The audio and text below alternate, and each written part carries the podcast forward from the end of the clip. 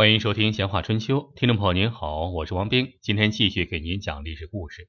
今天啊，咱们书接上文，继续给您讲建国以来北京地区发生的最大的系列强奸案被侦破的故事。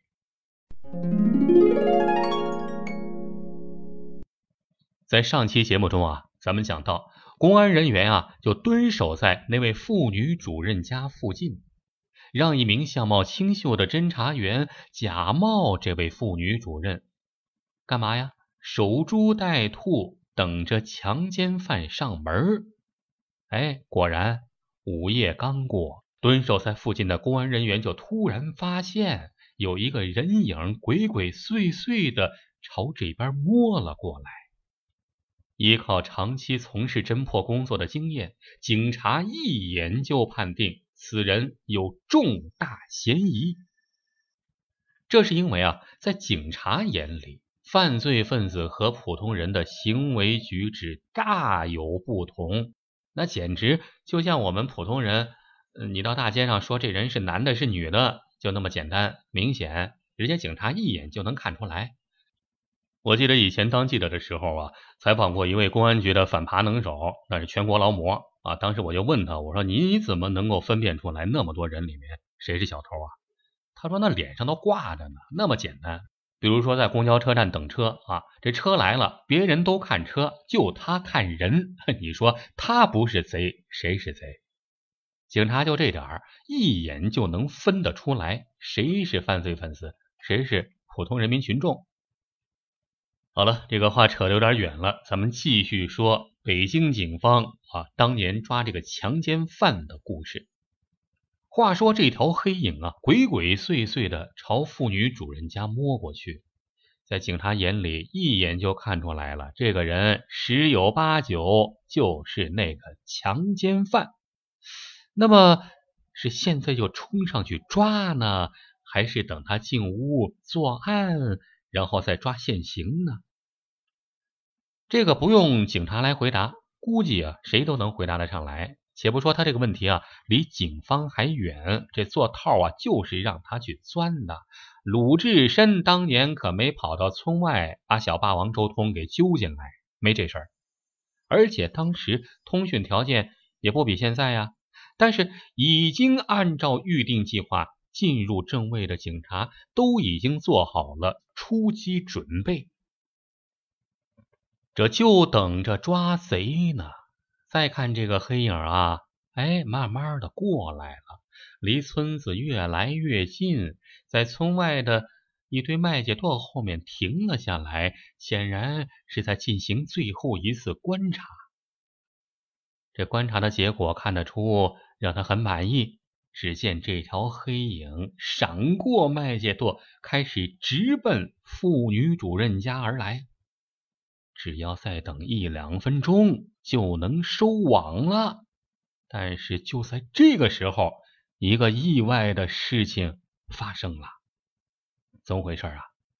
那个黑影突然停下来了，愣愣的看了妇女主人家一会儿，好像在琢磨什么。这时候啊，埋伏的那些老侦查员们心里咯噔一下，觉得这事不好。估计难抓上了，肯定有什么事儿不对了。说是迟，那是快呀！只见那个黑影忽然掉头，撒腿就跑，飞奔而去。这埋伏的警察们一看不好，要跑，赶紧都冲出来了，打开手电，一边喊一边追。但是这小子跑的实在是太快了。据事后去追他的警察回忆说啊，当时啊，一个是距离远，另外一个这小子跑的也太快了。跑的呀，跟一道青烟似的，而且周围还有雾。果然，警察费了老半天劲儿，追了一个小时，那个黑影还是悄然消失在周围的田野之中。这下子把公安局领导给气坏了，严厉追查，究竟怎么回事啊？暴露了目标。检查的结果啊。竟然是那位冒充妇女主任的侦查员暴露了目标，惊动了那小子。怎么回事啊？原来啊，那位侦查员啊，擒拿技术好，年轻，扮相好，装什么像什么，身手不错，会打枪，曾经在多起案件的侦破中发挥重大作用，在刑警队里也可算是一宝。这次埋伏也一直是中规中矩，但是他有个要命的毛病，使整个埋伏功亏一篑。怎么回事啊？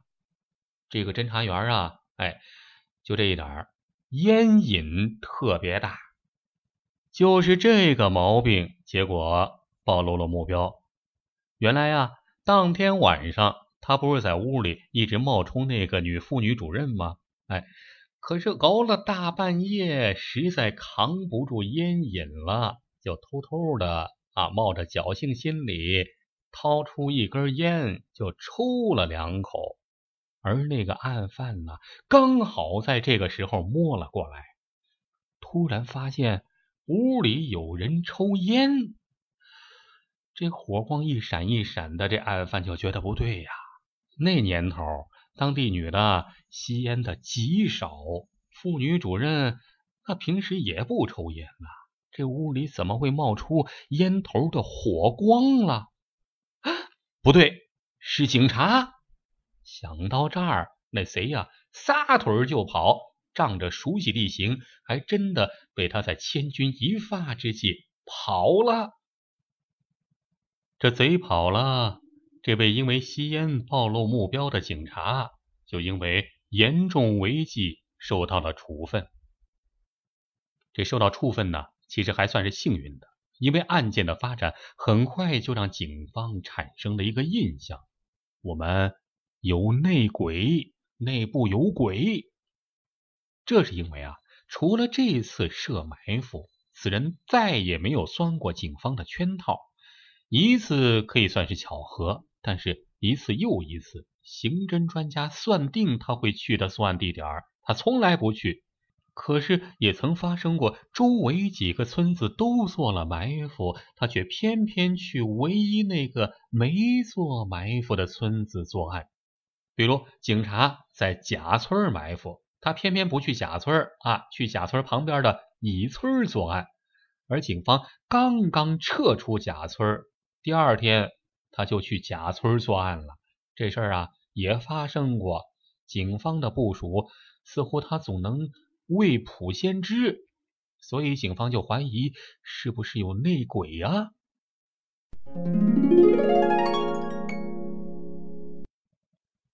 当时是一九七四年，在公安部门越来越加大破案力度的同时。这个老流氓的作案竟然达到了高峰期。我国公安系统啊，没有迷信鬼怪仙狐的习惯，那唯一的解释就是出了内鬼。这下子，无论是公安人员相互之间，还是和当地协助破案的地方工作人员之间，都产生了若有若无的隔阂和警惕。也有内部人员被不点名的监视过。这要说都是老手，时间稍长，这种监视很难逃得过对方的眼睛。那是啊，都是千年的狐狸，跟我这儿玩什么聊斋呀？一句话，影响团结。你想啊，作为公安人员，一边侦破，一边啊自个儿也成了嫌疑犯，这滋味可不好受了。这件事直到这个强奸犯最后被抓住。联系到他的职业，警方这才恍然大悟，为什么他知道的那么多？当年冯巩拍过一部电影叫《埋伏》，就是说蹲守的事儿啊，蹲守在那儿啊，一直等着这个犯罪嫌疑人最终出现。为了抓这个老流氓，公安干警啊就在十八里店附近呢设了几十个不断变换的蹲守点儿。以大海捞针的方式继续进行艰难的侦破。实际上啊，当时负责侦破此案的警方人员在侦查内鬼的时候啊，有一个奇怪的想法，就是是不是会是人民群众随时给这个嫌疑犯通风报信呢？啊，的确，只要设埋伏。那肯定得通知附近村里的人，只要村里的人知道这老流氓就肯定知道。但是，那协作的地方工作人员并不相同，是不是？今天是这个村明天是那个村后天又是另外的村总不能整个朝阳区、整个通县的地方干部都和老流氓是一伙的吗？何况有几回，警方还有意的撇开了地方工作人员，直接和老百姓打交道，结果依然，哎，这消息泄露出去了。难道说整个朝阳、整个通县的老百姓都和老流氓是一伙的？也许老流氓是地头蛇一类的人物，但是地头蛇怎么可能方圆十几里哪个村的情况他都能随时得到通报呢？尽管没法理解，但是侦查人员毕竟发现。如果仅限于警方内部掌握的信息啊，不跟当地说，不跟当地村干部说，不跟当地老百姓说，总而言之，当地人不知道的话，那案犯也不知道。所以啊，这种大范围的，但是主要依靠警方人员内部掌握的这种蹲守，也许可以打案犯一个冷不防。这笨办法，别说笨啊，但是毕竟还有效。哎，没过多久，真的生效了。就在蹲守行动开始后不久，一个老侦查员就近距离的和老流氓狭路相逢了。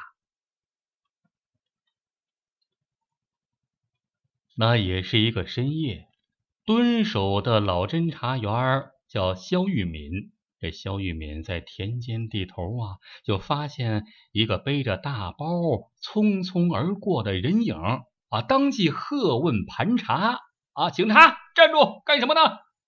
结果这么一喊，对方吓得扔下包，撒腿就跑。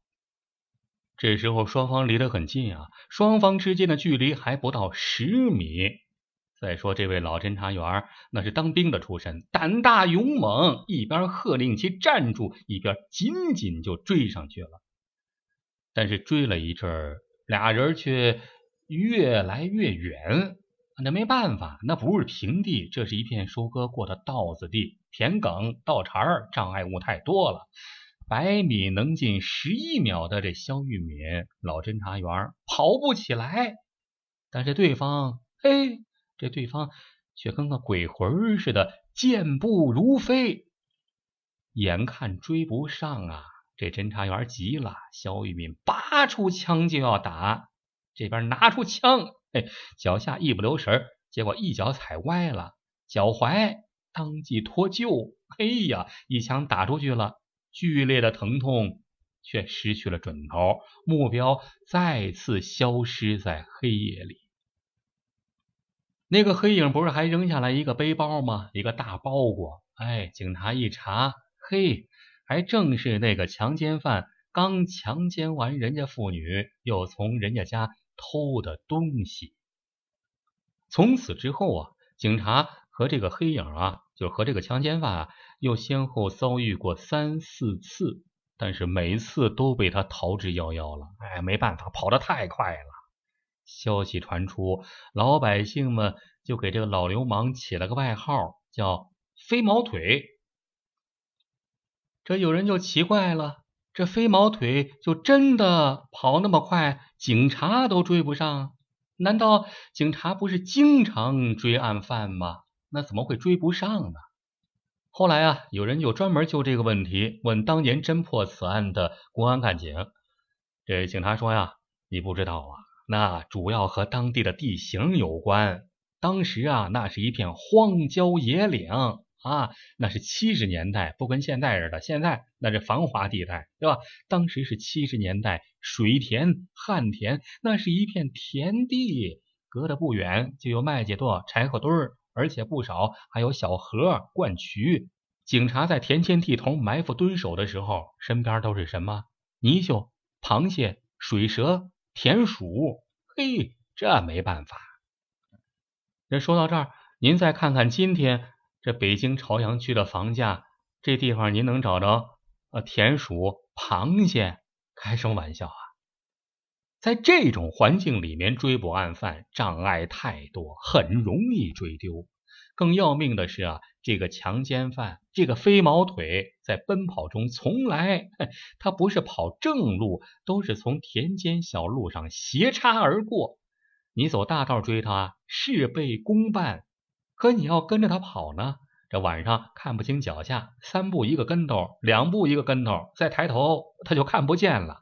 好容易看见个影儿。追上去，哎呵，原来是堆柴禾堆。这荒山野岭呢，不是柴禾堆，那还是柱子呀。侦查人员们也回忆说，这个人奔跑的速度其实也并不是像传说中的那么快，关键是他非常熟悉当地的地形。一般的水田啊，农民都留有自己走的小道，这外人一般不知道。但是这个飞毛腿却了如指掌。说到这儿呢，有朋友可能会问：这警察追心眼儿啊？你警察你人追不上，你不会放狗追吗？这警犬是干嘛用的？警犬放出来，看它往哪儿跑，那还怕追不上？的确啊，在追捕案犯的时候，使用警犬是一个非常有效的办法。当年横行南北的东北二王啊，最后跑到山上。当地警方在拉网中就使用了警犬，这使得二人无路可逃。呃，其实啊，你都能想出来，你别说警察想不出来了，警察要是连这都想不到，那的确有向中国足球队看齐的嫌疑。你想，业余的朋友，连业余的朋友都知道关门放狗，这警察怎么会不知道啊？但是，正是在使用警犬追击的时候，结果发生了一连串本案中最诡异的事儿。所以说啊，这个案子十年难破，自然有其难破的道理。这老流氓强奸案第一起发生的时候是一九七二年，说这话的时候啊，是一九七四年，才刚刚过去两年。实际上，这个案子整整。破了十年，为什么这么难破呀？里面有很多事儿。侦破这个强奸案动用了警犬，这在当时的刑事侦破中也算是个新鲜的事儿。那怎么能算新鲜事儿啊？实话实说，我国的警犬事业开始的很早，甚至在国民党统治时期，广州就开始使用缉毒犬了。中苏合作时期啊。在长春还有警犬学校，那用个警犬怎么能算是新鲜事儿啊？这不当时是赶上文革了吗？是吧？文革那时候很多事儿都不正常，特别是有些逻辑无法理解。这驯养警犬不知道怎么回事，就跟资产阶级警察制度挂上了钩。当时不是砸烂公检法吗？砸烂公检法时期，中国的警犬事业出现了大规模的倒退。您要是对这段历史感兴趣，您随便上网一查，都能查到很多资料。在文革时期，中国公安机关的警犬队几乎全都被解散了、废除掉了，训犬员改行，警犬学校关门那很多警犬怎么办呢？呃，被打掉，甚至被杀掉、被吃掉。仅有部分幸运儿、幸运的警犬被转进了军队系统，当了。军犬，这算是命好的。不过，警犬被废除造成的问题很快就暴露出来了。很多案子明明该狗干的事儿，非得改人来干，那结果如何可想而知啊。最后大家伙发现，嘿，还得用狗，不是人不行，这狗是有狗的专业性。警犬事业的恢复啊。是从七十年代初期开始的啊，但是你想啊，废掉一个东西那容易啊，太容易了。但是想恢复那可不是容易的事儿，不单是把人和狗都给拉回来那么简单。这当初反对废除警犬被什么了的，那算人家对了还是错了？没打倒的人，关系已经到了新的部门，干得好的人家不放。干得不好的，人家要整你，更不放。狗那更是流落各地呀，既无训练又无保养，这狗年龄也大了，这狗老化，再加上管理混乱，好好的警犬一拉回来呀，除了会逮耗子，别的啥都不会了，这还有啥用啊？不过呀，中国人到底是中国人，这不服不行，聪明。在这种情况下，到了一九七二年、七三年，中国警犬事业居然又慢慢的恢复了一点元气。至少啊，在首都北京，使用警犬参与破案，已经成为了可能的事儿。这几次抓这个强奸犯老流氓抓不着，专案组也急了。于是啊，就向警犬队提出要求，要求抽调警犬助战。正想找机会露一手，重振狗名的警犬队，那当然是大力协助啊。人家警犬队的领导很傲气，说什么飞毛腿儿，哼，只要他作案，我们的狗就能把他给逮着；只要能碰上他呀，我们的狗就肯定能把他追上。这话说的呀，当时的这干警们都非常的信以为然啊，而且颇有怎么说呢，人不如狗的这惭愧劲儿。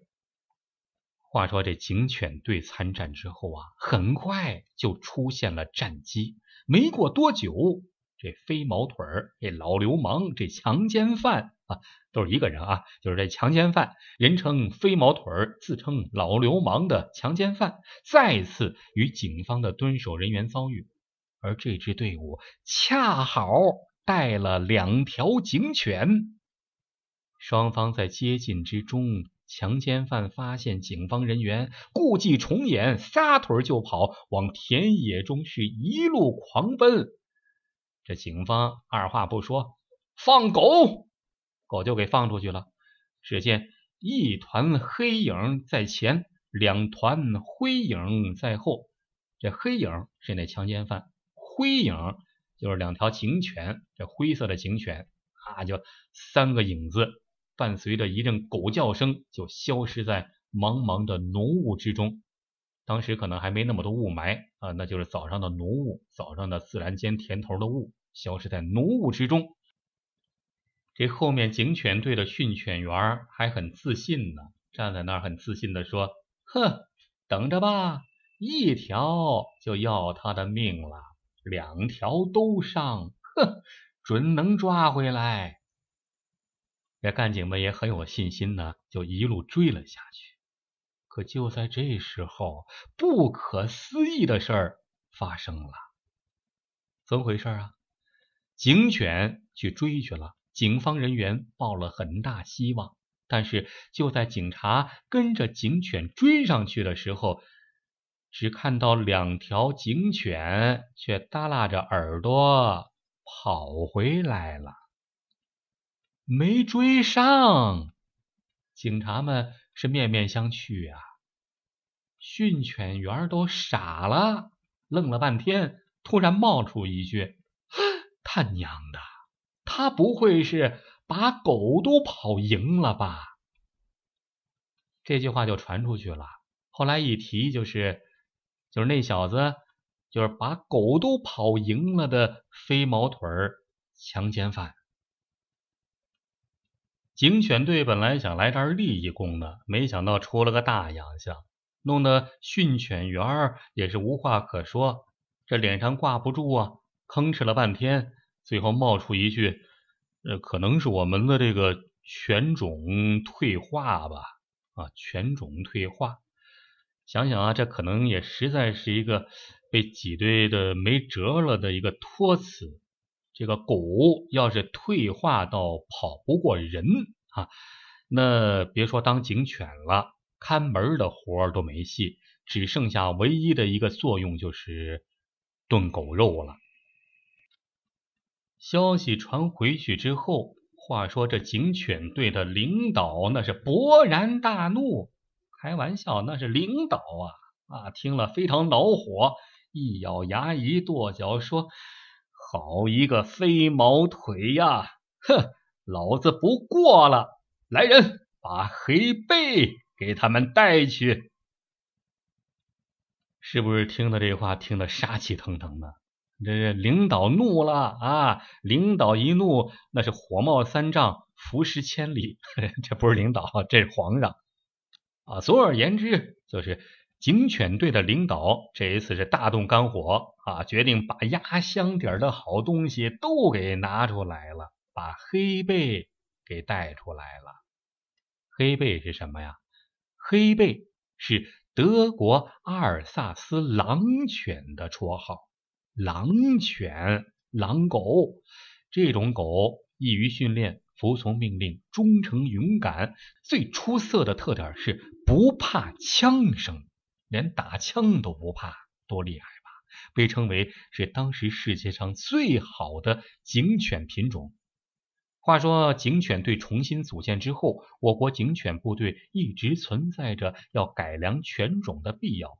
虽说当时讲究不能崇洋媚外。但是警犬这一块，德国黑背的大名还是让警方垂涎三尺的。值得一提的是啊，当时虽然德国在当时分成了东德、西德两个国家，而且彼此针锋相对啊，但是当时东德、西德跟中国关系都不错。于是啊，北京警方就调用了特别有限的一点外汇。就从德国啊，从西德进口了一对纯种的黑背，一对儿啊，一对儿纯种的黑背，成了警犬队的掌上明珠。为什么一对儿呢？那意思很明显啊，明显是要留种呢，下崽儿呢。现在为了这个案子，这警犬队队长恼了，连留种的事儿都不管了，直接让黑背出击。警犬队领导也考虑过，也琢磨过，这所谓的犬种退化这个词儿，也只能骗骗外行啊，这个蒙蒙外行，搞不好这个飞毛腿儿是不是个杀狗的、卖狗的、训狗的，或者是炖狗肉的？哎，这里面可有讲究。如果要是从事这一行的，那一般的狗。